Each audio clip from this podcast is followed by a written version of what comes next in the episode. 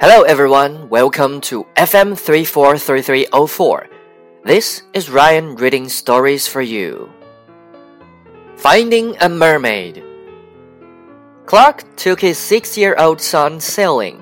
It was James' first time on the ocean. They were having a great time. They were finding a bunch of sea creatures.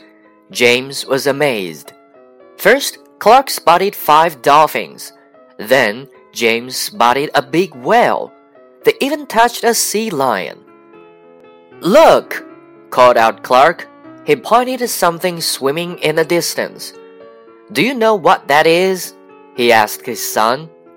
A mermaid! shouted James. A real mermaid!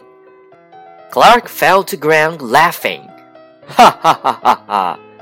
James was confused. He did not understand what was so funny.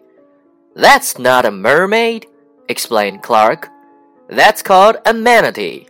Their nickname is sea cows.